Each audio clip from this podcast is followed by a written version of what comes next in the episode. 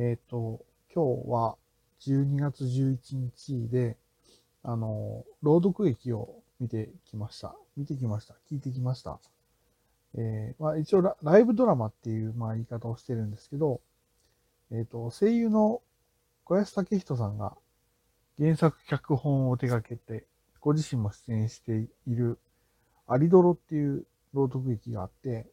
それが、えっ、と、今年の4月に、えー、一回公演があって、それの再演が、えー今回行われて、私は確か前回の時はチケットは取れなくていけなかったと記憶してるんですけど、で、今回は、えー行きたいなと思って行ってきたんですね。あのーまあ、もともと、あの、出演してる役者さん結構気になる方は多かったし、あとやっぱ小安さんって、私がもう高校生とか大学生の頃だから、20年ぐらい前からいろんなお芝居を聞いてたりとか、ラジオを聞いてたりとかしたので、えー、したのでとかしているので、なんかそ、その思いもあって行ってきました。で、内容としては、えー、多分ちょっと近未来の世界みたいな感じで、あのーいわゆるね、人間がゾンビにある、ななんか謎の光を浴びて、多くの人間がゾンビになった世界っていうのがあって、で、そのゾンビになった世界で残った人たちが、まあ、あの、生き抜いていくんだけど、まあ、その、なんで、その、人々がゾンビになったその謎の光が発生したのかっていうことを、まあ、おい調べに行く、なんだろうな、まあ、冒険者じゃないんだけど、まあ、そう二人組がいて、それがアリスとドロシーっていう、うまあ、二人とも男なんだけど、アリスとドロシーっていうんですね。だそれを二人の名前を略してアリドロっていうんだけど、その二人が向かう中でいろんな人に出会ってっていうような話です。で、面白かったのはやっぱり、て、えっ、と、キャラクターのテンションがみんな高いんですよね。その、で役者さんもだから小安さんがいて、あと、沖津和之さんがいて、あと、高田祐希さんがいてっていうの、3人が一応そのメインの、えーキャラクターなんだけど、3人のキャラクター、演じるキャラクターはそれぞれテンションが高いし、あと、まあ、あの、まあ、彼らが助ける、村の人たちもそれぞれの事情とか思いみたいなのがあったり、あと、その、戦う、まあ、仇役みたいな3人もいるんだけど、その3人も、まあ、ままさに仇役って感じの、えーお芝居で、なんか、非常に見ていて面白いっていう、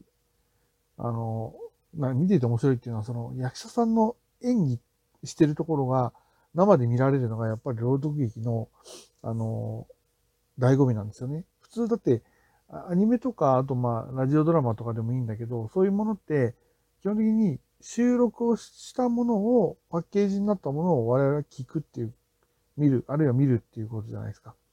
朗読劇って声優さんがお芝居をしてる様子、しかも特に掛け合いのお芝居をしてる様子を生で見て、生で聞けるっていうのがやっぱり醍醐味で、私朗読劇ってすごく好きなんですよね。声優さんの朗読劇。だから、いや非常に行ってよかったなっていうふうに思いました。で、そう。で、あとはね、朗読劇ならではの仕掛けみたいなのもあって、ちょそれはあんまり喋るとネタネタバレになっちゃうんで言えないんですけど、あの、朗読劇って基本的にまあ役者さんはもちろん舞台には立ってるけど、その、で、あとちょっとそのキャラクターに、演じるキャラクターに寄せた、えー衣装を着用してる人はしてるんだけど、あの、いいわゆる舞台演劇と違って、かっちりキャスト、あの、セットを組んで、キャストさんが衣装を、その、本当にキャラクターに寄せた衣装を着てということではないんですよね。ないからこそ、だから声のお芝居では、声のお芝居だけで演じることができるんで、その、えなんていうんだろうな、隠すことができるものがあるんですよ、朗読劇って。その普通の演劇だと、その、例えば隠せないんですよね。隠せないっていうと、ど具体的にどういうことかっていうと、例えば、まあ、この、このお芝居がそうだったってことじゃないんだけど、例えば、えっ、と、ある声優さんが、ある人物を演じるんだけど、その人物は、えっ、と、喋り、喋り方とか、あの、声の雰囲気とかからすると、男性みたい男性だろうなって印象は受けるんだけど、実は女性でしたっていうことが、朗読劇ってできるんですよね。それで例えばアニメ、まあ、アニメとかでも、まあ、描き方、絵の描き方とかでよればできるかもしれないし、えー、まあ、普通の演劇だってね、あの衣装とかメイクとかで変えることはできるかもしれないけど、え特にそのあたりを、なんていうか仕掛けとして使えるのって、朗読劇の面白さかなっていうふうに、私は思っていて、なんかそんなことも感じた、えー、舞台でした。で、今回再演があって、で、来年の3月に、えー、いわゆるパート2っていうんですかね、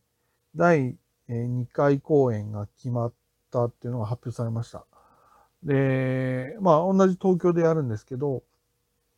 で、これは、あの、もともとこのアリドルのストーリーが、えっ、ー、と、まあ、で、いわゆる続きものなんですよね。いわゆる1話完結、今回のお話で終わりってことじゃなくて、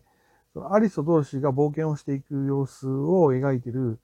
えー、お話なので、まあ、まだまだ続きが出てくるし、新しいキャラクターも出てくるし、っていうことで、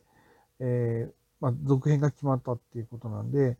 ちょっと私も楽しみにして、えー、また次回も行きたいなっていうふうに思ってます。そんなところが感想ですかね。